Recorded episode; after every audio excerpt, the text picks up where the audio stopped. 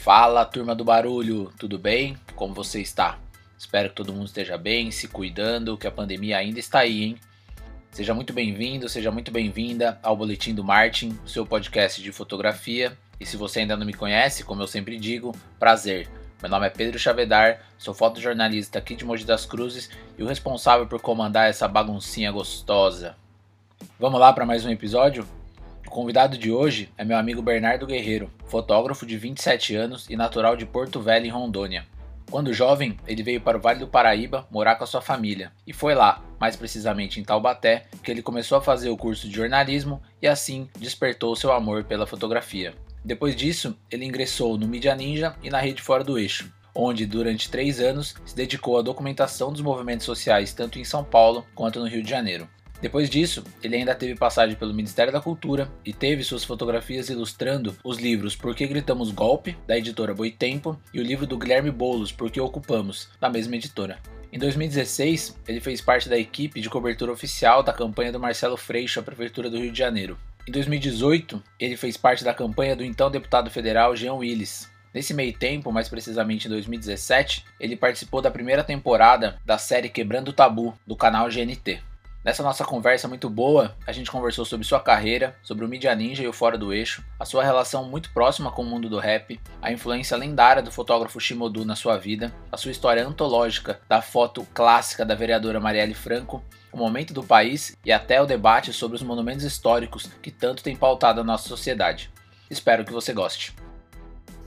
Começando mais um boletim do Martin. Como eu disse para vocês aí na apresentação, hoje eu tenho a honra de estar com o grande Bernardo, Bernardo fotógrafo, que eu comecei a conhecer o trabalho dele lá em 2013. Ele também é dessa turma que vem lá de trás, igual Pira, que teve por aqui também, algumas outras pessoas, a Tuane, que passou por aqui também. Então, uma honra tê-lo aqui. Queria agradecer por ter aceito o convite e obrigado por estar aqui batendo esse papo com a gente, meu irmão. Pô, imagina, eu que agradeço, eu que fico honrado, mano. Sem palavras aí, Pedrão máximo respeito ocorre, enfim, muito bom poder trocar essa ideia. Acho que, que é, nesses momentos aí, nesse tempo de pandemia, inclusive, para mim é como se a gente tivesse trocando uma ideia numa pracinha mesmo, se encontrando e espero que a gente possa ir em breve também. Foi o que eu te disse ontem, quando a gente bateu um papo antes de gravar, que a ideia é exatamente essa, né? É como se fosse um bate-papo de amigos mesmo, contando história, conversando, passando as experiências. E, mano, prazerzão ter você aqui. Que nem eu disse ali no começo, mano, você vem um pouco dessa galera de 2013 ali e tal, mas obviamente que você tem uma história antes disso, você nasceu, a gente até estava falando, nem sabia que você nasceu em Rondônia, depois veio aqui para São Paulo. Queria que você fizesse um pouquinho, contasse um pouco sua história para a galera e aí já emendasse como que a fotografia ela chega na sua vida. Licença para chegar aqui, meu mano. Da hora.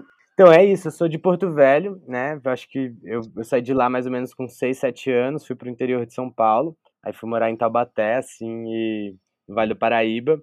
E foi muito doido, assim, porque quando eu era muito novo também, minha mãe, ela, ela abriu um restaurante na Serra da Mantiqueira, e, e aí tive, assim, desde muito cedo, trabalhava com a minha família, enfim, minha mãe tinha, tinha uma pizzaria e meu padrasto era jornalista, então tinha, mas minha mãe tinha uma pizzaria, chefe de cozinha, e aí eu vi meus irmãos trabalharem, comecei a trabalhar muito cedo ali e, e sempre tive esse contato com a, em, em, comunicar com as pessoas, acho que nesse lugar, assim, trabalhei nesse, nesse período, assim, uns oito anos como garçom, assim, e, e foi mais ou menos nessa época que eu tive meus primeiros contatos. Os amigos da minha mãe e do meu padrasto eram muito, muita pessoa que, que era da comunicação, que trabalhava com jornalismo, com fotografia. Então, eu lembro que meu primeiro contato mesmo assim, de fato, foi com, com um amigo da minha mãe e do meu padrasto que, que chegou com uma câmera dele e ele sempre levava, fazia umas fotos. E eu sempre ficava amarradão e afim de aprender ou de, de ter esse primeiro contato. Devia, sei lá, ter uns 15 anos de idade. E eu lembro que na época meu irmão tinha uma camerinha, tá ligado? Tipo dessas olímpicos pequenininha da Samsung. E era mó fita, porque meu irmão não deixava eu pegar na camerinha de jeito nenhum. E, e eu gostava pra caralho, assim, queria experimentar. E, e era uma parada, assim. Então aquilo foi ficando. E eu sempre, desde moleque, gostei, assim. Tipo, o que eu tinha de referência era, era pouco ainda nessa época, mas tinha muita referência de música do meu padrasto, muita referência de, dos amigos, assim, de estar próximo. Então, acabei tendo esse primeiro contato a partir daí, no restaurante da minha mãe, trampando. E aí comecei a fazer uns cliques. Lembro que na época, tinha, sei lá, uns 15 anos, eu fiz um clique de uma outra jornalista, que era uma editora, amigo dos meus, do meu padrasto da minha mãe, assim. E essa foto foi publicada numa revista local, assim, foi super grande. Eu fiquei, caramba, que da hora. Eu acho que era isso mesmo. Eu, eu comecei a criar um pouco mais certeza do que eu queria fazer da minha vida, independente, enfim, do momento, sei lá. Acho que em 2019, 2010, que era mais ou menos essa época que eu tava tendo meus primeiros contatos com a fotografia, assim, eu comecei a decidir que queria fazer jornalismo e na época estava acontecendo também esse novo é, essa parada que caía a necessidade de você ter um diploma de jornalista para atuar na área. E aí eu lembro de, de várias pessoas, assim, sei lá, pessoas que não eram minha mãe, não era meu padrasto, que, que, que sempre apoiavam, assim, que eu fizesse o que eu queria fazer. E lembro de umas pessoas ficarem tipo, pô, mas você vai fazer jornalismo, pá, o bagulho não dá grana. E aí eu lembro de, tipo, de, de pensar que eu não queria nem saber, assim, que, que era uma parada que eu tava sentindo que, que me dava que me dava muita vontade, assim, de experimentar, de aprender, de estudar. E aí eu meio que ingressei na faculdade em, em Taubaté, na Universidade de Taubaté em 2011. E ali foi, tipo, o lugar onde eu pude, de fato, começar a estudar um pouquinho mais da história, pegar mais umas referências. Tive um bom professor, um puta mestre que depois, assim, me incentivou muito, assim, a trabalhar com fotojornalismo. E, e, e aí tudo ali começou a, fazer mais sentido, sabe? E aí depois de Taubaté, você vem para São Paulo, você continua fotografando lá. Como é que foi essa sua entrada de vez no mundo da fotografia? Como é que foi os primeiros cliques, assim, vamos dizer mais profissionalmente? Foi no Vale do Paraíba? Você já teve, você já teve uma mudança aqui para São Paulo? Queria que você falasse um pouquinho sobre isso. Claro, claro. Não é, eu acho que começou ali em Taubaté mesmo, assim, mais forte a coisa de, na realidade, de, de, de ter esse encontro com, com uma referência e com um professor que, que realmente foi um mestrão para mim, assim, o professor João Rangel, assim, ele é um fotógrafo de Vale do Paraíba de Aparecida e um cara que super me provocou muito, assim, para frente. E a partir dali eu comecei a ver no primeiro, no segundo ano da faculdade que que muito doido, né? Que cada vez menos o lugar que eu queria estar era na sala de aula, assim, eu queria estar na rua fotografando. Então, uma coisa que eu lembro que eu fazia muito na faculdade, não tinha equipamento ainda e tinha um laboratório de fotografia. Eu pegava lá, tinha uma umas camerinhas tipo de 2005 da Nikon, pegava a câmera na quinta-feira e devolvia na segunda, porque quinta-feira eu podia, sei lá, é, podia ficar três dias, aí eu devolvia na segunda-feira e, e criei essa intimidade lá com os técnicos e com o professor que sempre liberava e aí ia, comecei a até fazer uns freelas, assim, na época, tipo, os primeiros trampos foram assim, e foi se desenvolvendo tudo que, que podia. Eu lembro até que no começo eu pegava a câmera e fazia, enfim, os exercícios de fotografia na faculdade, mas eu queria ficar mais e testar mais, e eu lembro de começar a fotografar umas coisas tipo sítio da família, ou então umas flores, tá ligado? E aí e eu, e eu achava que e, e, comecei a testar, assim, o que eu estava estudando, que foi realmente meu primeiro contato, e foi muito louco. E aí essa coisa de, de, de ir treinando e, e, até me sentir seguro de começar a fotografar as pessoas. E ali na faculdade mesmo, comecei a desenvolver com uns, uns parceiros da faculdade e da, e da cena ali de Taubaté também da música. A gente começou, enfim, comecei a participar de um jornal que era o Real Vale, que tinha uma publicação impressa muito massa, voltada para a cultura de rua underground. E aí comecei a, a fotografar mais os shows de rap, Tássia Reis, Síntese, ia nas festas de rap com um parceiro que estudava comigo na faculdade, tinha esse jornal já há um tempo. E aí, no, no mesmo tempo, com outro parceiro, começamos a fazer umas, umas matérias mais investigativas, de uns casos meio polêmicos de, de vereador da cidade do Vale do Paraíba que tinha uma clínica de reabilitação clandestina, e aí as coisas iam, tipo, cada vez mais era, sabia que não era na, na, na, sala de aula necessariamente que eu ia produzir, eu que ia estar, tipo, encontrando o lugar onde eu queria estar produzindo. E comecei a trabalhar mais com música, comecei a trabalhar com alguns artistas, ao mesmo tempo conectava com uma cena da, da cidade do skate, e com alguns amigos começamos a produzir um evento que chamava Terça Sintonia, que ele acontecia semanalmente, de graça numa praça, e aí começou a tomar muito corpo e durou uns três, quatro anos, e foi uma coisa muito interessante também que me, me voltou me voltou muito para esse compromisso de também estar fotografando a música, de estar atuando mais desse lado da produção junto. Então eram várias coisas que aconteciam na época ali, durante um período curto, de dois, três anos, sacou? Que eu, eu lembro que eu fiz, sei lá, o primeiro ano, e o segundo ano eu repeti, porque estava muito mais fora da sala mesmo. E aí depois fiz o segundo ano e, e fechei assim, mas a partir dali eu tive um, um, encontro também, na realidade, com uma produtora do Vale do Paraíba, que era a Andréia Batista, de um coletivo chamado Miscigenação, ali de Pindamonhangaba. E ela, na realidade, tinha um festival que ela estava fazendo em Pindamonhangaba, que era a Semana do Audiovisual, que era um dos festivais que estavam dentro da rede de, de festivais que estão ligados aí ao Fora do Eixo. E, e ali foi meu primeiro momento de ouvir falar de fato do Ninja, assim, e, quando eu fui cobrir esse evento, conheci essa produtora local e, e ela já virou para mim e começou a falar, cara, você tem que conhecer a galera do Ninja, vamos, vamos um dia lá em São Paulo, não sei o que, tal, tal, tal. E aí foi, foi meio que numa dessas que eu vim para São Paulo, conhecia a Casa Fora do Eixo e, e também fui, na realidade, pro Congresso Fora do Eixo em Brasília, em 2013. E aí eu tava terminando esse segundo ano da faculdade que eu tinha primeiro repetido, eu aquele ano estava concluindo, ia para o terceiro ano e, e, no final do ano, em 2013, eu fui para eu fui para Brasília e, e aquilo foi muito doido, assim. Aí eu cheguei lá e, e conheci galera assim do, do Brasil inteiro, foi que foi para mim uma parada de também me reencontrar com o meu eu, porque eu, de certa forma estava num, numa, numa região que é o Vale do Paraíba, cresci ali, que é no meio do, do eixo Rio-São Paulo, né? Exatamente no eixo do Rio-São Paulo, ali na Dutra. Então tinha muito dessa influência da Dutra, né? Que pegava tanto São Paulo mais Rio, mas ainda ali no interior. E, e, isso me fez me reconectar muito com um lugar, assim, de olhar para um lugar muito dentro, assim, de, de me reconectar com o Brasil profundo, de olhar, pô, eu sou uma pessoa que também me reconheço em outras formas, sou natural de Porto Velho, apesar de não ter vivido muitos anos lá da minha vida, eu acho que teve esse lugar de encontrar pessoas de vários lugares do país, do Pará, de Cuiabá, de Minas, do sul inteiro, do norte inteiro também, um monte de gente e um monte de gente que trabalhava com comunicação, com produção cultural e com, com música, né? Enfim, aquilo para mim foi, foi muito foda, assim, me, me, me, encheu de, de muita força, de muita vontade e esse foi meu primeiro momento que eu tenho esse primeiro, esse primeiro encontro com, com a rede fora do eixo, com, com, com, com a mídia ninja,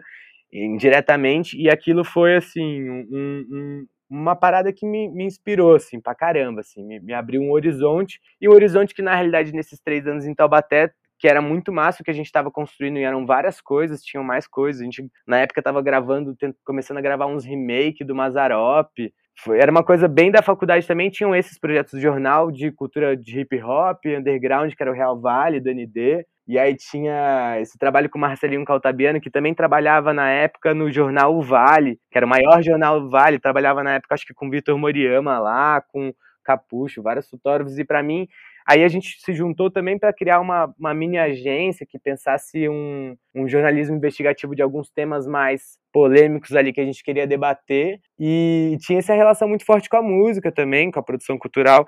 E aí quando eu encontro esse esse esse, esse rolê assim para mim foi uma luz que, que mudou bastante também, né? E cara, quando você fala em 2013, toda essa região, toda essa época, né, que eu acho que é mais ou menos por aí que a gente tá falando, é realmente foi uma sacudida na comunicação brasileira. A gente sempre fala disso aqui aqui. É, isso é tema de conversa de livro, de mestrado, enfim, de como 2013. Aquilo ali foi uma portinha, foi, né? Foi. As coisas mudaram para bem, para bem, para mal, né? É, não, é mudou para bem em alguns pontos e para mal em outros pontos, uhum. né?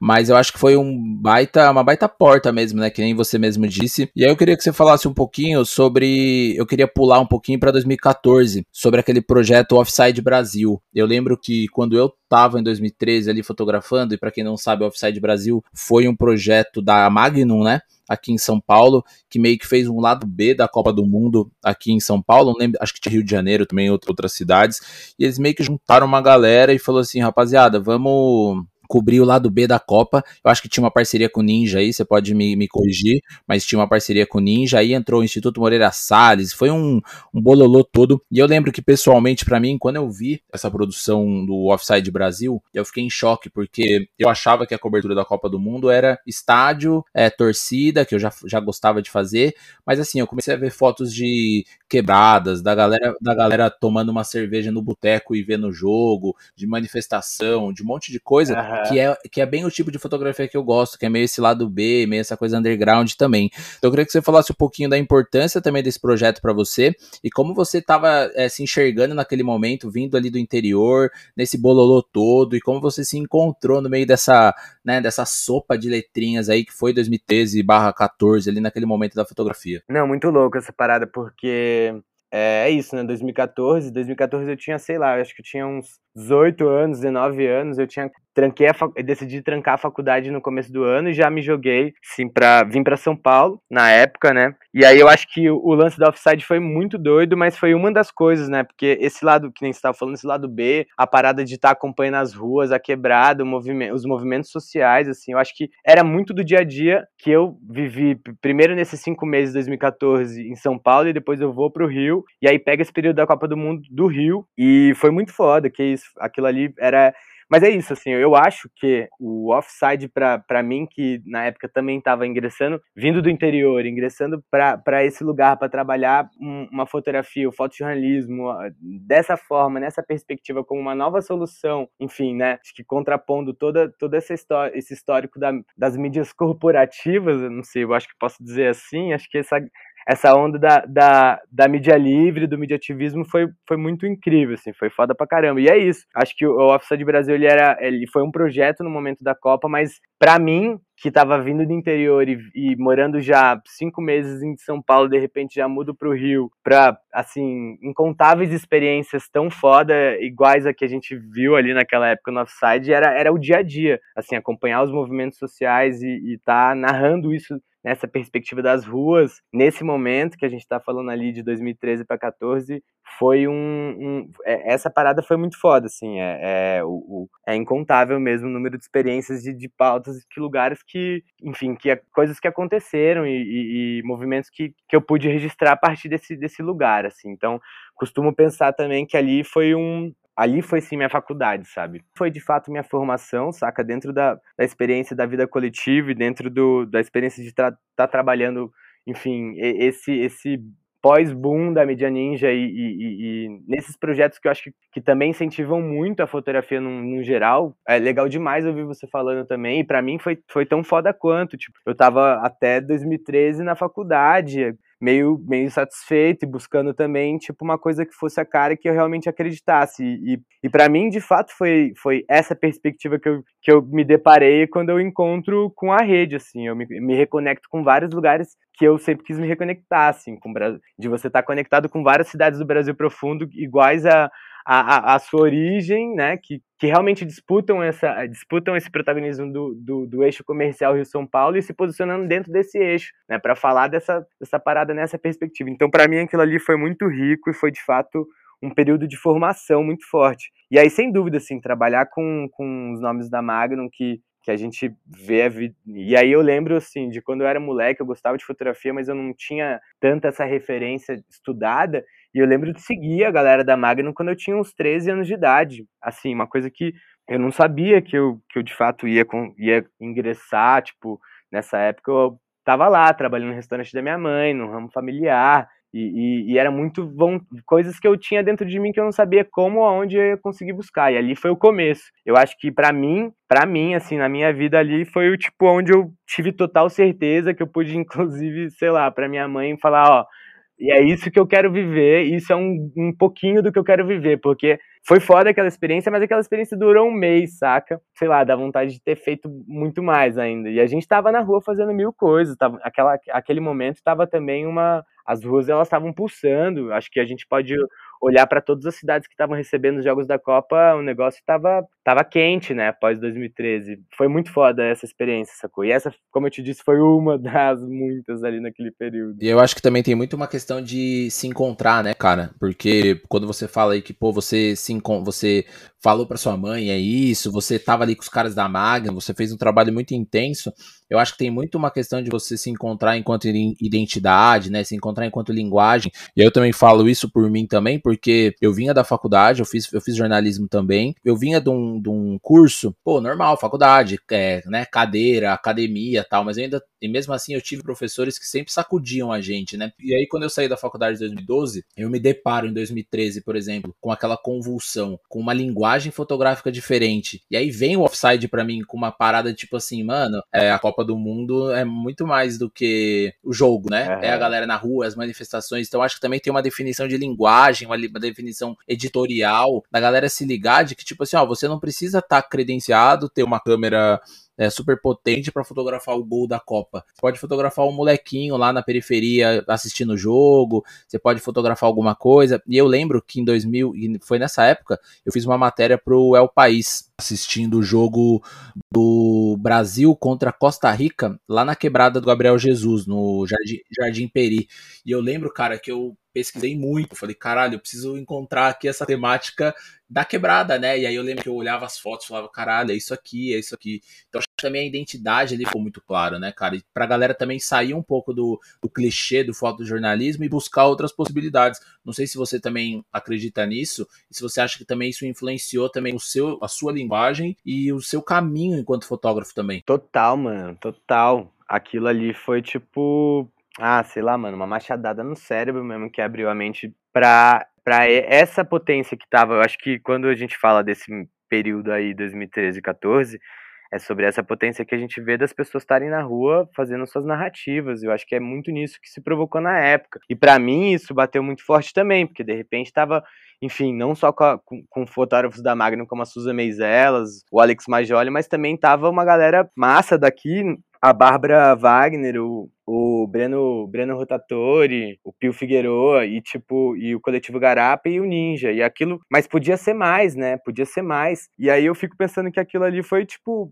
uma experiência dessa assim, que que realmente abriu muita mente, mas eu acho que é muito insurgente da rua, do momento, e seria muito muito estranho se não fosse assim, né? Porque de você dar uma visibilidade para as ruas, que é, é, é, isso que é a cara de fato, né? O rolê ele tá na rua e não necessariamente na narrativa oficial dentro dos estádios. Era essa provocação e, e era isso que a galera tava fazendo. Eu acho que se você for pensar, isso só impulsionou mais ainda. E, e, e foi muito foda. Eu, eu tô, tô aqui pensando e lembrando, assim, e, e é isso, a vontade era de estar até mais envolvido, saca? Mas daquilo ali também surgiu, acho que, várias outras coisas, inspirou bastante vários outros projetos que a gente veio a desenvolver na época, enfim, acho que no Papo com Pira que, que, que rolou aqui no Boletim do Martin, acho que foi muito legal também de, de, de pensar de, de pensar que a partir daquilo ali a gente foi se conectando, né, nessa rede que o, muito, muito sólida que fora do eixo tem tinha na época, e, e, também uma rede que se expande pela América Latina, a gente foi se conectando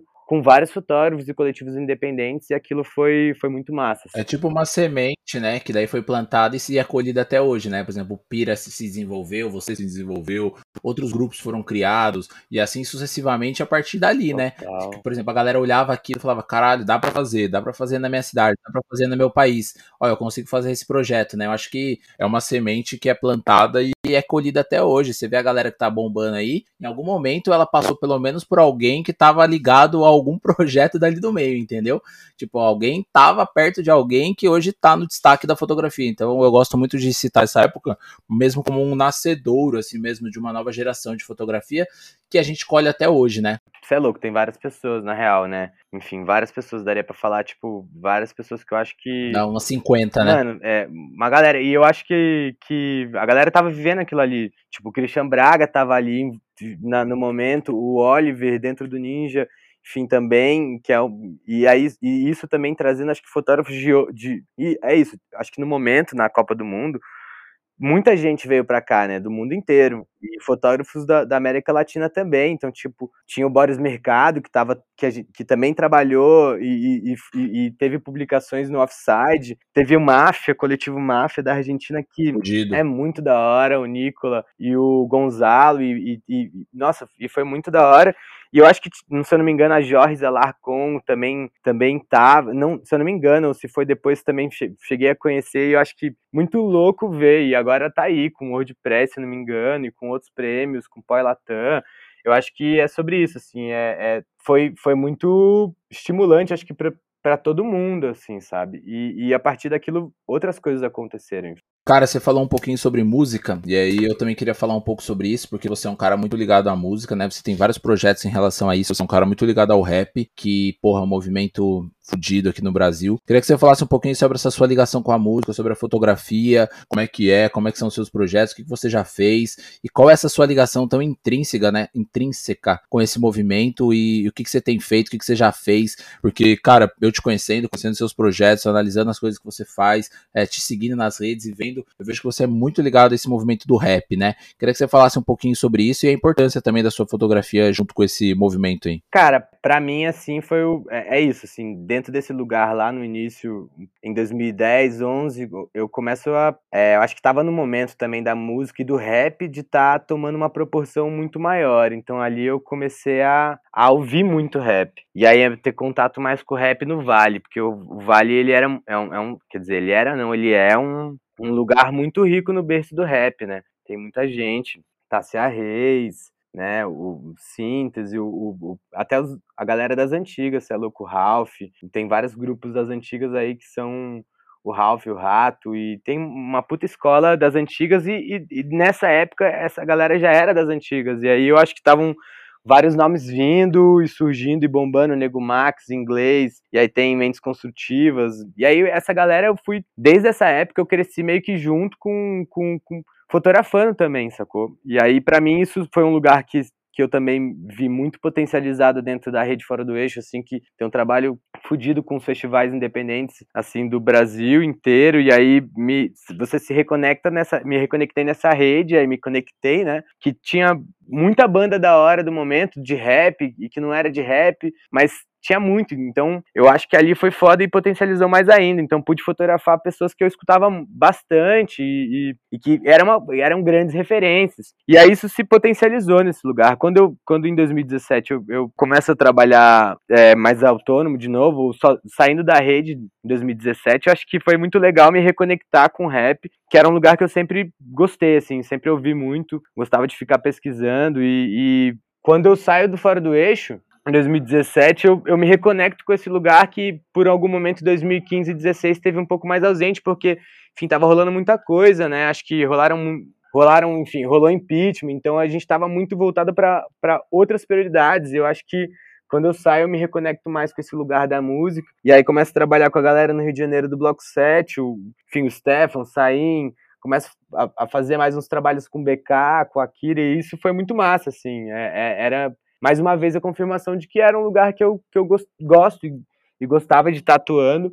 E hoje eu acho que me provoca mais ainda. Hoje eu quero fazer mais ainda, saca? Mas eu acho que na época foi muito legal me reconectar, assim, com, com o rolê do rap, trabalhar com uma galera que eu também admirava muito. E aí, nesse, nesse momento, assim, da vida, eu meio que pude também encontrar uma puta referência no rap acho que global, assim, pude conhecer e, e, criar uma relação, uma amizade como referência, como um professor, saca, na fotografia voltada pro rap, mas acho que, que para mim mesmo, que, que é o Shimodu, que é uma figura é, emblemática, assim, para falar do, do, do, do, rap mesmo, acho que do começo do rap, da Golden Era em, em 90, começo de 90 ali, enfim, um cara que, que é um fotógrafo que original da Nigéria, na real, mas cresceu nos Estados Unidos e quando, quando enfim, tava lá com seus 20 anos, ele tava vivendo aquele momento do, ao lado do Tupac, do Notorious, fotografando ZA, fotografando Big, e tava muito nesse, nesse rolê, sacou? Fotografando Mary J. Blah, e aí todos esses nomes ali que compunham Snoop Dogg, 93, saca? E aí quando eu, 2017, eu chego a conhecer o Shimodu e isso também me, me reconecta com esse lugar. Eu na época tava trabalhando com os moleques no Rio, mas tava começando uma história junto com a galera da 999, do, do Baco do Blues, e e tava trampando ali, sacou? E achava foda isso, e, e, e sempre, e, e, mais uma vez, né, me voltava pro, dentro de, do que eu, das coisas que eu queria para mim, antes de começar a fotografar, era muito, muito esse rolê, saca? E o quanto que é importante você ter é, próximo e ao lado de você uma referência, é, não só pessoal, mas também profissional, né? A gente conversou também algum, algum tempo antes da gente gravar, e você me falou muito da importância do Shimodu para você, né? Enquanto pessoa, isso dá para ficar muito claro o jeito que você fala dele, mas eu também queria que você falasse um pouquinho do quão importante foi a influência dele na sua fotografia. Você também me comentou comigo que ele sempre falava, vamos lá, vai, não para, tal. Queria que você contasse um pouquinho, porque assim, a gente às vezes é, fica meio assim, né? Puta, aquele cara é foda. E aí, não é nem pagar pau, né, mano? Mas é importante você ter. Referência, né? É importante você ter pessoas que você admira, é importante você beber nas fontes, né? E novamente, não é ficar pagando pau ou ficar, tipo, lambendo o sapato não, total. caras. Mas eu queria que você falasse um pouquinho dessa, do quanto que ele te influenciou, porque assim, você é um cara da música, isso é muito claro para mim. Você você gosta de rap, você tá nesse meio e, porra, você vê ali o, né, o Pelé ali da, da, da fotografia de, da fotografia de rap do seu lado, porra, deve ter sido é uma baita experiência e um baita aprendizado, né? Não, total, total, cara. Foi muito foda, assim. E, e de trocar num outro lugar, de trocar ideia num, num lugar que, que tá para além. Eu acho que de fotografar muito a rua também. E ele tinha outros projetos que ele viajava muito para outros países e ele gostava desse rolê. E se for olhar as fotos dele, que não eram essas históricas do rap de 90, 2000, era um bagulho do, da fotografia documental. Então, mais uma vez, encontrava mais ainda no lugar. E na época foi muito foda. Eu acho que a primeira vez mesmo que nós pôde trocar uma ideia, tava com, com o Wilmore Oliveira, fotógrafo brabíssimo, um, grande referência, parceirão também, assim, daquela história, meus amigos, eu sou fã, né? E eu acho que não é nem pagar pau, como você falou, acho que é reconhecer mesmo. E, tipo, reconhecer as minas e os mano que estão aí fazendo corre a milhão e de, de extrema qualidade, saca? E tem que potencializar mesmo. E aí eu acho que nesse primeiro momento trombando o Xi foi tipo, caraca, é, era essa a visão. E a partir disso ele veio mais umas duas, umas, umas três, quatro vezes pra cá, sacou? E aí eu acho que já tava em São Paulo, a gente se encontrou várias vezes e era sempre nesse lugar que a gente trocava, tá ligado?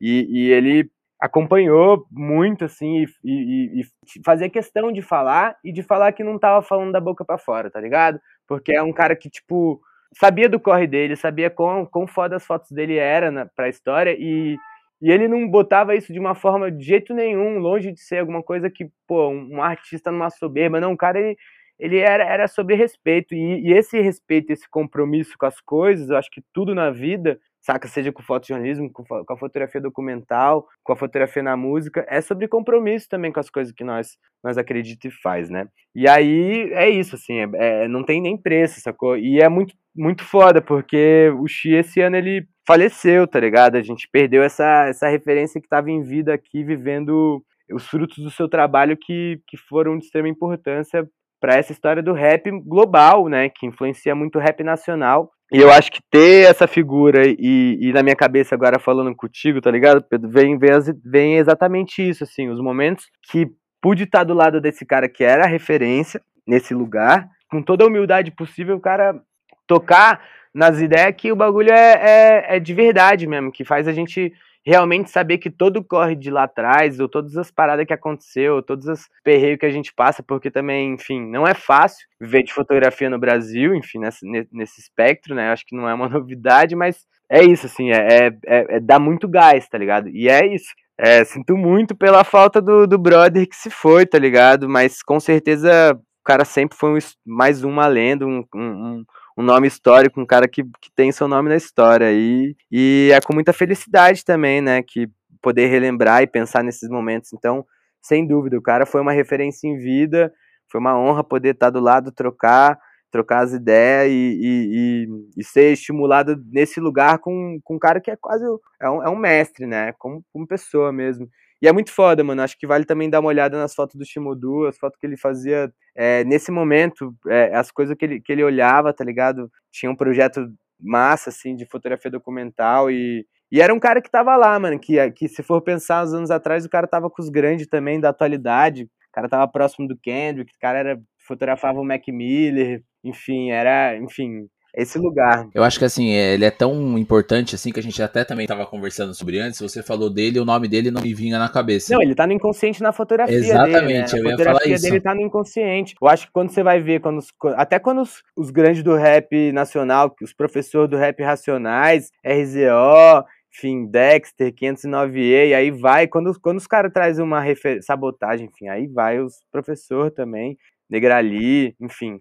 Eu acho que quando eu acho, eu acho que quando você fala, quando os caras falam, tem umas várias músicas que os caras falam do, do, do Tupac, os caras falam dos grupos, e, e, ele também fotografava o Ten Clan, então, tipo, vai para além do Tupac, do Notorious, vai para vai bater no Ten Clan também, então acho que muito quando os caras falavam dessas referências, imageticamente era nessas fotos que os caras estavam pensando. Exatamente. É, era essa imagem que vinha na cabeça. Hoje é muito comum, mano, você tá andando pela, por São Paulo e você vê, tipo, um maluco com uma camiseta X de uma foto do NES ou do, do dos caras do Tenclan, ou do Tupac, que é muito comum você ver a foto, é, sei lá, foto, foto que a galera vende aí nos centrões das cidades e a foto é dele. E é exatamente isso da identidade, né? Porque a gente tava falando, você falou dele, eu falei, caralho, velho, puto, o nome não me é estranho, mas enfim, não conheço e uhum, tal, uhum. porque eu não bebi, eu não bebi muito nessa fotografia é, do rap, né? é. né? Eu bebi mais no, no na música é. do rap, o Racionais e o, e o 509E, mais, o, mais do que o RZO, mas quando você me falou o nome dele, eu falei, puta, não, tal, não é estranho, mas não, não conheço. Aí você falou, mano, procura lá o Tupac, o Notorious. Eu falei, caralho, porra, lógico que eu já vi essa foto, lógico que eu já vi essa estética. Não, e, e, é louco, né? Esse é o lugar, esse é o lugar do clássico. Acho que tem muito disso também. Tem é, é o clássico, ele, ele tá à frente, né, mano? Porque o tempo que vai dizer e, e o tempo que essas fotos é, né, representa essas fotos no nosso, imagi nosso imaginário, no nosso inconsciente coletivo, como esses caras que começaram esse movimento pós-funk, rap, a Golden Era, né, acho que é, é, muito, é muito doido. Isso é o clássico, isso é um clássico, né, acho que são vários outros aí, mas muito foda, muito foda, é, é sem palavras mesmo, assim, poder ter, ter trocado, estado nesse lugar aí com, com essa referência mais essa, sacou? Porque tem várias outras que estão aí, né. E quando você fala de foto clássica, a gente tem que falar, obviamente, de uma foto sua sua que para mim, eu já até brinquei com você esses dias falando que todo mundo deveria ter essa foto na parede para nunca esquecer desse absurdo, desse assassinato que aconteceu, que foi o caso da vereadora Marielle Franco, né, no Rio de Janeiro, é, para que você que, não, que está nos ouvindo, se você não sabe, essa foto da Marielle, pensa numa foto da Marielle na tua cabeça, a foto que é na tua cabeça é do nosso querido amigo Bernardo, se eu não me engano, você tirou na maré, né, você pode me confirmar isso? Não tenho certeza. Acho que, sei, acho que tem várias fotos que rodam muito de vários outros fotógrafos também, mas tem duas minhas que rodaram bastante, que, que uma delas é. A clássica, né? É, Aquela que ela tá de isso. chapa, assim, olhando é, pra foto. Uma imagem bem de força isso. mesmo, passa muita força. E a Mari, ela, ela era isso, foi na Maré, 2016, na pré-campanha dela. E é mais uma vez nesses lugares aí que, que eu pude estar acessando, trabalhando nessa experiência foda que foi viver em casas coletivas e trabalhar ali na linha de frente na, no Ninja, assim, me, me, levou a esses acessos, assim. Agora, é isso, né, cara? Tipo... Como é... que foi essa foto, mano? Eu queria que você contasse um pouquinho sobre ela. Você estava trabalhando para alguma pauta? Você foi chamado? Você foi? Queria que você contasse um pouquinho dessa foto, porque ela é muito importante, né? Acho pro, pro aspecto é, político do país e até da imagem, né, da Marielle, como ficou na história, né? Se você for, tipo aquela foto do Che Guevara lá, famosa, tipo, quando falarem de Marielle, invariavelmente vai passar por essa sua foto. Queria que você contasse um pouquinho dela, como é que foi sua relação, como é que você construiu essa foto, pra galera entender um pouquinho que não é só simplesmente ir lá e bater o clique, né? Tem toda uma história por trás, né? Cara, eu acho que, eu acho que antes de, de contar um pouco da história, que é muito massa também, é, eu acho que tem o, o rolê de, tipo, muito doido esse, esse, quando a parada perde o controle nessa forma também. É muito triste, né? Porque por algum momento foi muito doido quando essas fotos começaram a viralizar muito e, e com uma pessoa que conhecia a Mari, assim, era muito muito pesado assim o bagulho de da foto viralizar porque porque assassinaram ela, sacou? E aí isso é foi é, é muito doido e, e eu trabalho e trabalhava na época, mas trabalho até hoje com uma galera que que tava muito próximo da Mari, eu tive vários momentos próximos da Mari assim, e e é muito doido, assim, viver isso e ver essa foto tão circular tanto, assim, no mundo. E, e são duas, tem uma PB e tem essa da maré, mas que é muito, muito doido. Enfim, acho que a foto da maré foi um rolê, foi um rolê muito massa, porque na época foi em 2016, na pré-campanha, é, é, período eleitoral pré-campanha ali no Rio de Janeiro. Foi em, em começo de. Foi, foi começo de setembro. E na época o, o Ninja sempre teve esse. O, Ninja, o Fora do Eixo, sempre teve esse rolê de, de potencializar muito as forças que acreditavam, ainda mais um momento em 2016, né? Acho que ali, na época, já tinha rolado o impeachment da Dilma, e eu acho que é muito importante a gente olhar para as eleições sempre municipais para realmente disputar, né? Acho que nas urnas disputar e com as, com as, coisas que a gente acredita. Então, dentro dessa, desse lugar, na época, a gente, no Ninja, criou uma plataforma chamada Vereadores que Queremos, que a gente começou a, a, a oferecer de forma muito espontânea e gratuita para as pessoas que a gente acreditava de fato, que a gente queria que essas pessoas se candidatassem para ela nos representar nas cidades de novo, nos interiores, nas, nas capitais, tá ligado? E a gente fez essa plataforma pensando nisso, assim, vamos então usar nossas tecnologias que a gente tem no Ninja para oferecer e para também comunicar e divulgar essas candidaturas nas suas cidades, saca? Então, e, e isso ia, para além de Rio e São Paulo, e aí a gente meio que tentava ao máximo dar esse suporte tanto para divulgar para o Brasil essas pessoas, como também para oferecer um para alguns parceiros que a gente podia e tinha essa condição, né? Então, lá no Rio de Janeiro a gente estava muito na época é, tinha um núcleo dentro do Ninja que estava muito junto com a campanha da Jandira Prefeitura, Jandira Fegali do PCdoB, e tinha uma galera que estava muito comprometida com a campanha do Freixo do PSOL. E nisso a Mari ela era uma, uma, um, uma insurgência também desses nomes, eu acho que também se a gente olha, era uma pessoa que, tipo, estava dentro da Comissão dos Direitos Humanos, tinha um corre muito foda, que não, não necessariamente quis é, se colocar nesse lugar, mas que viu que dentro da conjuntura era muito importante e, e, e, que, e que foi, né? Se jogou nessa parada e ali foi nesse primeiro momento, saca? A gente foi ajudar como a gente podia. Como a gente podia, a gente ia produzir um vídeo com, contando as pautas, os compromissos, a luta dessa pessoa e a história dela. Então a gente foi nessa cabeça de fazer esse, esse, esse, esse case, entre aspas, aí, de, um, de material de mídia para oferecer de forma livre e espontânea para essas pessoas, né, que eram candidaturas. E a Mari foi uma dessas, e, e, e de extrema importância, assim, a gente tinha um carinho muito enorme, assim. Enfim, e aí no dia a gente foi gravar um vídeo lá na Maré, que é o lugar onde a Maré cria da Maré, do complexo da Maré, da, se eu não me engano, eu não sei exatamente de onde, mas ali, ali era ali perto da Nova Holanda. E ali foi num beco na frente da casa do Biro, que é um fotógrafo cadeirante ali da Maré, muito massa também, tem um trabalho lindo, ele é muito amigo da Mari. E aí a gente foi gravar ali naquele beco, muito bonito. Então rolou esse momento, na época tava eu, a de Aguiar, que é uma das editoras do Ninja, e o, e o Jean, a gente estava lá fazendo essa entrevista, o Vitor Marcel estava junto também, aí nessa entrevista rolou, tipo, um papo muito lindo, nessa entrevista que a gente colheu, e as imagens foram gravadas aí por, pelo Jean e por mim, que, que é um vídeo também muito viralizado, e depois disso a gente fez essas fotos, e aí foi muito doido, assim, porque eu sempre gostei de fotografar as pessoas, né, acho que eu fui me identificando com, a, com o tempo, gostava muito de, de fazer retrato, de retratar as pessoas, e aí nesse lugar era um, era um lugar também de de, mesmo que documental, sempre, né, que eu acho que sempre no luz naturalista, documental e grande angular, muito grande angular, e na época eu usava umas lentes da, da, da, da Nikkor, que gosto muito da década de 70, que dava uma, uma ótica linda, e, e, e, nossa, eu lembro de botar muito carinho ali e de ter esse momento, após o, o, a entrevista, da gente ter um momentinho ali da gente fazer umas fotos e, e, e de estar tá trocando com ela, de estar tá direcionando a Mari, de estar tá pedindo para ela olhar em determinado lugar, e aí foi meio que isso, a gente construiu essa imagem que é muito doido. Eu acho que para quando, quando perde o controle nesse sentido e as fotos são viralizadas, tem a PB, que é ela sorrindo, e tem essa. E aí essa, ela, eu acho que é muito doido, porque muita gente que não conhecia a Mari, muita gente no mundo postou essa porque era uma imagem que eu acho que ela, olhando pro horizonte, da forma, no semblante, na postura, e no lugar dela, foi muito legal é, é, ver ela no lugar dela com aquela imagem que passa muita força, né, cara? Né? A força de uma mulher preta favelada, lésbica, tipo mãe, solo, tá ligado? Tipo, com uma trajetória incrível, assim, de luta. Então ela, ela transmite essa, essa força que Mari era e que Mari é, na real. E, e, é muito foda, assim, muito foda. E a outra, que é a PB, eu acho que muita gente que conheceu a Mari, eu acho que no sorriso que ela tá dando na foto, acho que representa também muito esse lado da Mari alegre, brincalhão, sorridente e de tiração, sacou? Flamenguista da geral, flamenguista da geral fanqueira, nesse lugar,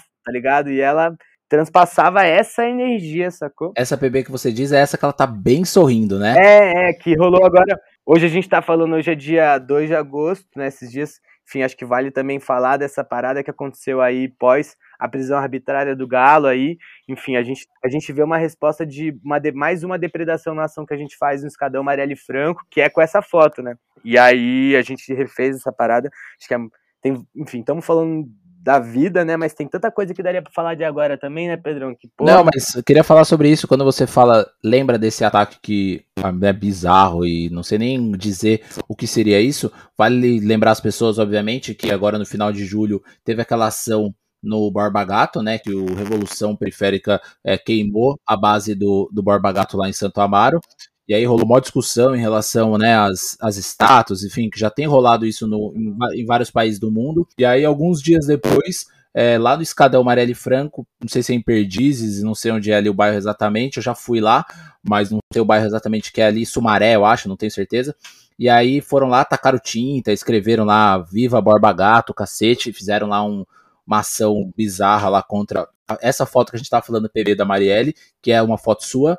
Cara, queria que você falasse um pouco sobre isso. É, como você se sente, né? Porque é uma homenagem para uma mulher, né? Que nem você falou aí, já deu todas as, as qualidades e a importância dela. Todo mundo sabe da importância dela na luta, porra, por várias e várias pautas aí, não só do Rio de Janeiro, mas do Brasil como um todo. Mas, porra, como é que você se sente ali? Qual, o quão ofensivo é, isso é para você? O que, que você pensa disso tudo? Cara, para mim ele é ofensivo no lugar que fere a imagem dessa mulher preta e dessa mulher preta que reflete, eu acho que para pessoas pretas e pessoas brancas que acreditavam nessa mulher preta como um símbolo de esperança mesmo, de, tá ligado? De pessoas pretas ocupando esse espaço de poder, sacou? E de debate, de centralidade de debate, pautando o debate a partir da perspectiva de uma mulher preta favelada. Isso fere a mim, eu acho que como fere para a sociedade inteira. A sociedade está perdendo de uma forma absurda e a gente tem que fazer esse debate para ontem, sacou? Esse debate dos monumentos, inclusive, é isso. É, pô, estamos falando isso agora, não que seja.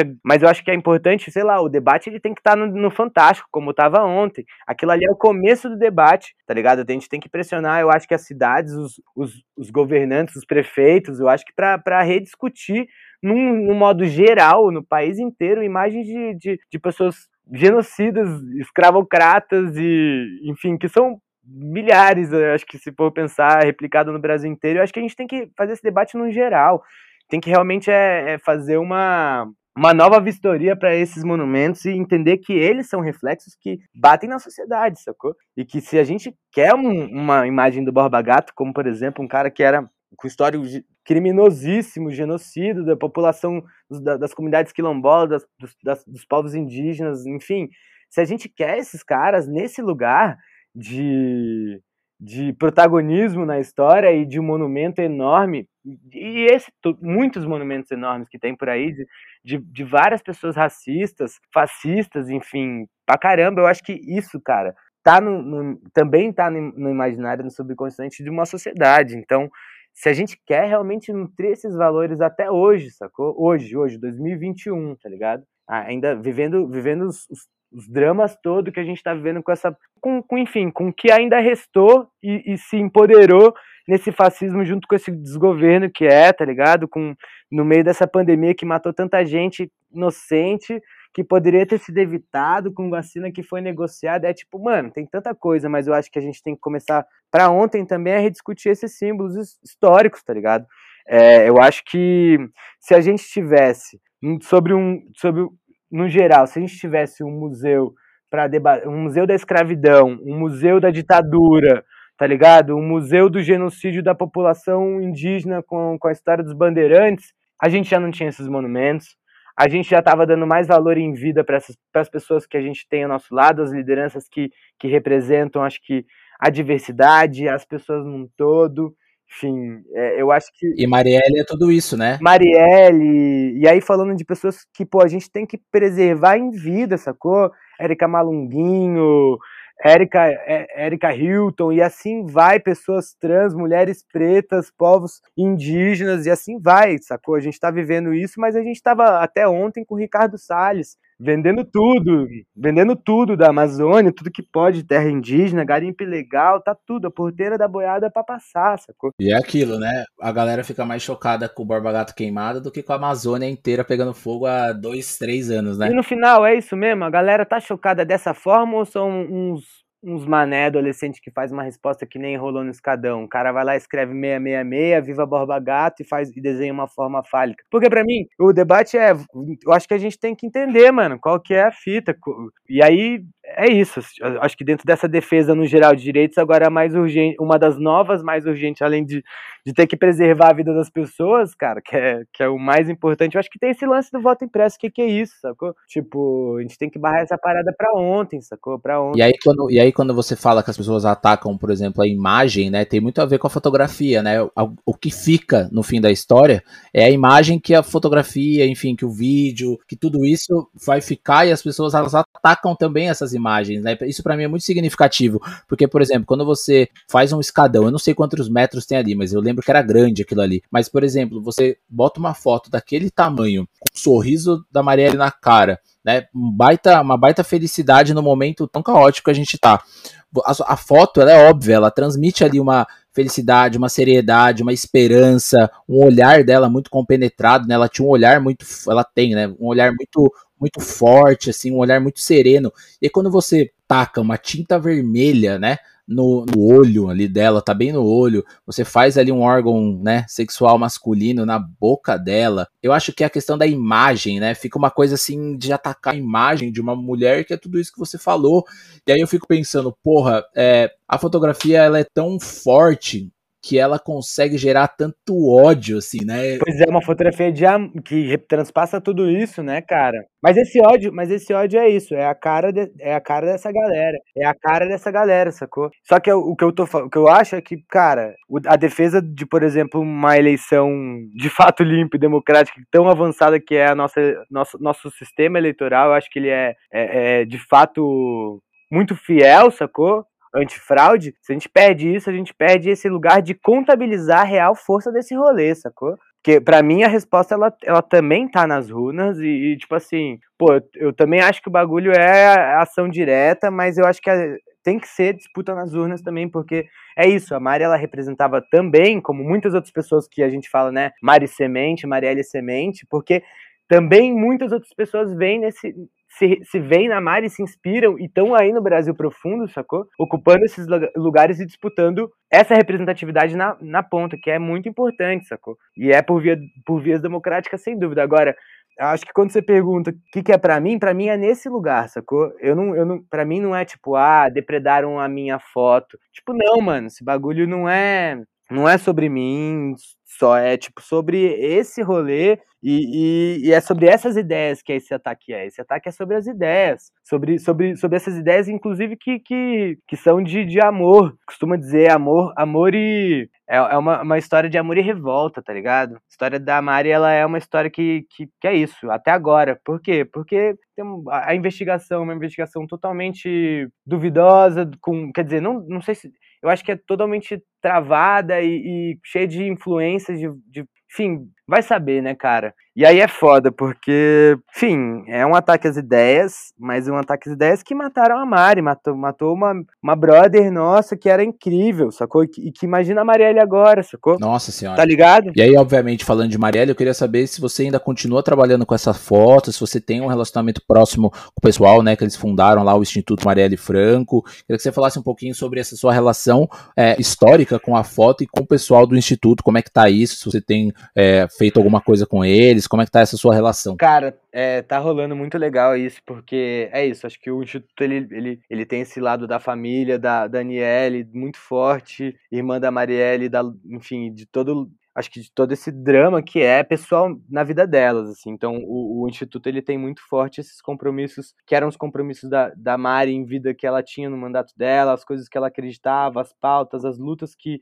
que em si eram os os pilares né, da, do, do, do que, que era a proposta de mandata, de mandata da Marielle. E aí eu acho que isso se replicou de uma forma muito legal, onde a gente vê compromissos que são feitos com diversas deputadas, deputados, vereadores, vereadoras no Brasil inteiro que acreditam nisso e que mantêm essa, esse, esses compromissos assim com as pautas. Isso é muito forte no trabalho do Instituto. E, e aí, é, do ano passado para cá, acho que as coisas também foram indo para o lugar de que o Instituto ele, ele criou uma, um, uma parte dentro que é sobre preservação de, da, da memória numa, numa, num lugar de acervo que se chama Memória e Ancestralidade, né? É uma parte do museu do, do Instituto Marielle Franco que tende a, a, trabalhar esse lugar da, da memória da Mari, né? E, e a ancestralidade, enfim. E aí a gente está agora trabalhando um tem um projeto que a gente está desenvolvendo assim que é de, da da sistematização e da, e da gente estar tá fortalecendo, fortalecendo, organizando e consolidando um acervo junto com o Instituto e com os fotógrafos e fotógrafas. Eu acho que é, a gente fez um trabalho muito massa já de reunir bastante imagem, assim, da, dessa, de uma trajetória, pelo menos de um certo tempo, de uns cinco anos, assim, da trajetória da Mari. E muita, muita fotógrafa, muito fotógrafo massa. E é muito legal, assim, é, poder estar tá ajudando nesse sentido, estar tá somando nesse lugar. E poder, eu acho que dentro dessa história, quando a gente fala de, da memória, se a gente tivesse trabalhado a memória melhor da, da, da, nossa, da nossa história mesmo, eu acho que nesse lugar é muito importante a gente trabalhar as narrativas, é, trabalhar a memória da, da Mari em narrativas que, que potencialize e, e, e a gente não deixe de falar dessa perda que foi e que a gente estimule mais pessoas que, que se estimulam e pessoas que, que vão estudar essa história. Então, acho que a gente tem que, sabe, eu acho que é aquela coisa, é, nós fotógrafos e, e, e enfim, pessoas que querem criar narrativas, acho que fotógrafos é, é, um lugar, mas pessoas que escrevem, videomakers, designers, artistas num todo, acho que a gente, a gente tem que tomar as rédeas para contar essas histórias, sacou? E essas histórias têm que ser também contadas, enfim, por fotógrafas pretas, fotógrafos pretos, mulheres, mas eu acho que é desse lugar, assim, dentro do Instituto tem uma, uma, tem a Mayara Donaira, que está ali junto, é uma fotógrafa cria da Maré também, que está desde o começo desse projeto de, de, de buscar com os fotógrafos esse acervo junto com o Instituto. Então, a Mai, ela é uma pessoa que trabalha no Instituto e é uma, uma fotógrafa preta massa demais, foda, que está aí acompanhando todas as coisas que estão acontecendo no Rio e, e tem esse trabalho com o Instituto, no Instituto e, e, e junto agora no acervo, assim. E aí tem a Nuná, tá desde o começo também no Ale, que é uma fotógrafa de Espírito Santo, que também tá desde o começo, então é a Maiara e a Nuná que estão desde o início comigo, assim, pensando. E, e, a gente está mais que pensando, acho que a gente está conversando com vários outros fotógrafos e fotógrafos para conseguir preservar essa memória, porque muito também dessa provocação que a gente veio foi de caramba, muita gente que a gente conhece perdeu o material em alta no HD, perdeu é, porque é isso, dentro desse corre da gente novo, todo mundo no, na, na, na, tecnologia do precariado, né, com pouca estrutura, com pouco HD, com pouca condição de, de preservar o material, em, o bruto, em RAW, como a gente faria hoje, né? Eu acho que tem várias pessoas que perderam, então acho que a ideia é a gente conseguir conservar e não de, e deixar de e não perder assim, e tomar as redes desse, desse lugar da, da história junto, enfim, com o instituto para contar essa, essas histórias, porque eu acho que a nossa história ela é tão conturbada nesses temas todos que que discorre aí é, da escravidão a, perpassando pela ditadura, chegando até agora nesse momento bolsonarista, que a gente está com o Bolsonaro no poder porque a gente está muito mal resolvido com a nossa história. Eu acho que a gente não conseguiu tomar essas rédeas antes e eu acho que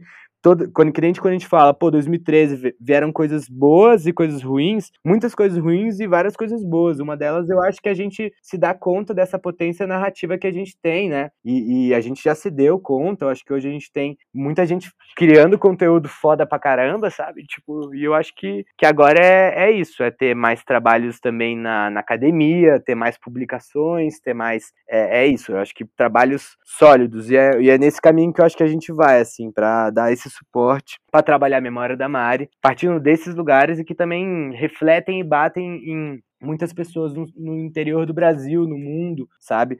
A gente vive no, no Brasil, um país que, pô, a gente faz uma ação do escadão, Marielle Franco, que a gente vai lá e, e sempre fez e nunca foi, tipo, nunca, nunca dependemos de grana nenhuma. O grupo que faz, nunca, que eu faço parte, mas é um grupo de várias pessoas que fazem esse lambe, essa ação há vários anos e, e nunca teve grana e nunca foi por isso, sacou? Mas a gente não tem nada oficial praticamente no Brasil. A gente tem um metrô na Argentina que se chama Marielle Franco. É uma estação de metrô, na real, na Argentina se chama Marielle Franco. A gente tem, a gente tem um, uma praça inteira em Paris dedicada para Marielle Franco. Isso é muito importante. Mas aqui, cara, tá, saca? É sobre, de novo, os monumentos. Quanto, quantos bustos de mulheres pretas que estão na nossa história, enfim, Marília Carolina de Jesus, Ruth de Souza, Marielles, tantas histórias que não tem um busto, porque não tem, a gente tem lá um busto de um monte de cara, tá ligado? E aí reflete nesse lugar. Eu acho que o debate está muito quente agora com a história da prisão arbitrária do Galo, da, da Jéssica que agora foi recém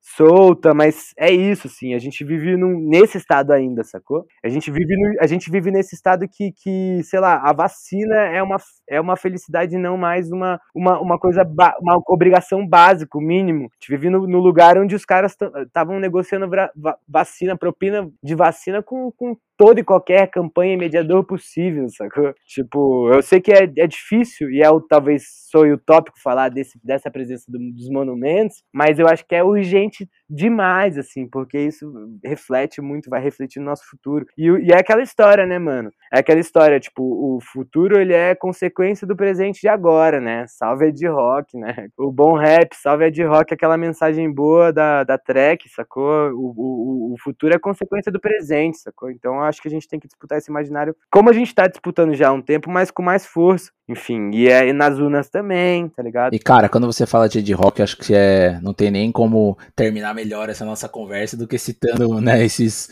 ícones aí do rap, porra. Fazendo juiz ao papo, né, Pedro? É, Fazendo juiz ao papo que ele vai de, de algumas pontas aí. Exatamente, mas é isso, né, mano? É, é, é, a nossa bagagem, a nossa experiência, a nossa vivência, é essa aula aqui que você deu, não de fotografia, porque na verdade é aquilo que a gente já conversou. Esse, esse podcast é muito mais do que um papo de fotografia, é um papo sobre vida, é um papo sobre experiência, é, é um papo sobre de amigos que poderiam estar numa praça tomando um negócio. Se tivesse tomado a vacina antes, a gente já estaria talvez fazendo isso aqui no jardim jardim, ao vivo, tá ligado? Exatamente, casa, trocando exatamente. uma ideia, sacou? Mas é isso, isso, isso, tá vendo como que é doido? Isso soa distante utópico. Isso é foda, tá ligado? Então a gente é pra ontem, tá ligado? Pra gente não ter que também ficar falando pras pessoas, ah, nós avisou, nós avisou lá em 2018. O negócio agora é a gente construir esse pra ontem também, né? É, o horizonte tá aí, e aí, tipo, mano, é se juntar, é organizar a casa e seguir adiante, sempre trocando ideia, sempre conversando, dialogando com, com os nossos próximos, unindo, né? É. Unindo unindo quem, quem tá junto, fortalecendo um ou outro, e é isso que a gente fez aqui nessa nossa conversa aí. E, mano, queria te agradecer muito por esse bate-papo, muito por essa aula, muito por você ter aceito é, participar do nosso podcast. E, mano, sem palavras e muito obrigado mesmo, velho, porque o rap sempre é compromisso. Ah, é isso, mano. Eu acho que é papo de vida, tá ligado? É papo de vida. É isso, muito obrigado, mano. É uma honra, foi muito bom trocar essa ideia que em breve a gente possa se ver aí. Muito obrigado, Pedrão. Tamo junto, meu mano. Tamo junto, velho. Valeu, irmão. Valeu.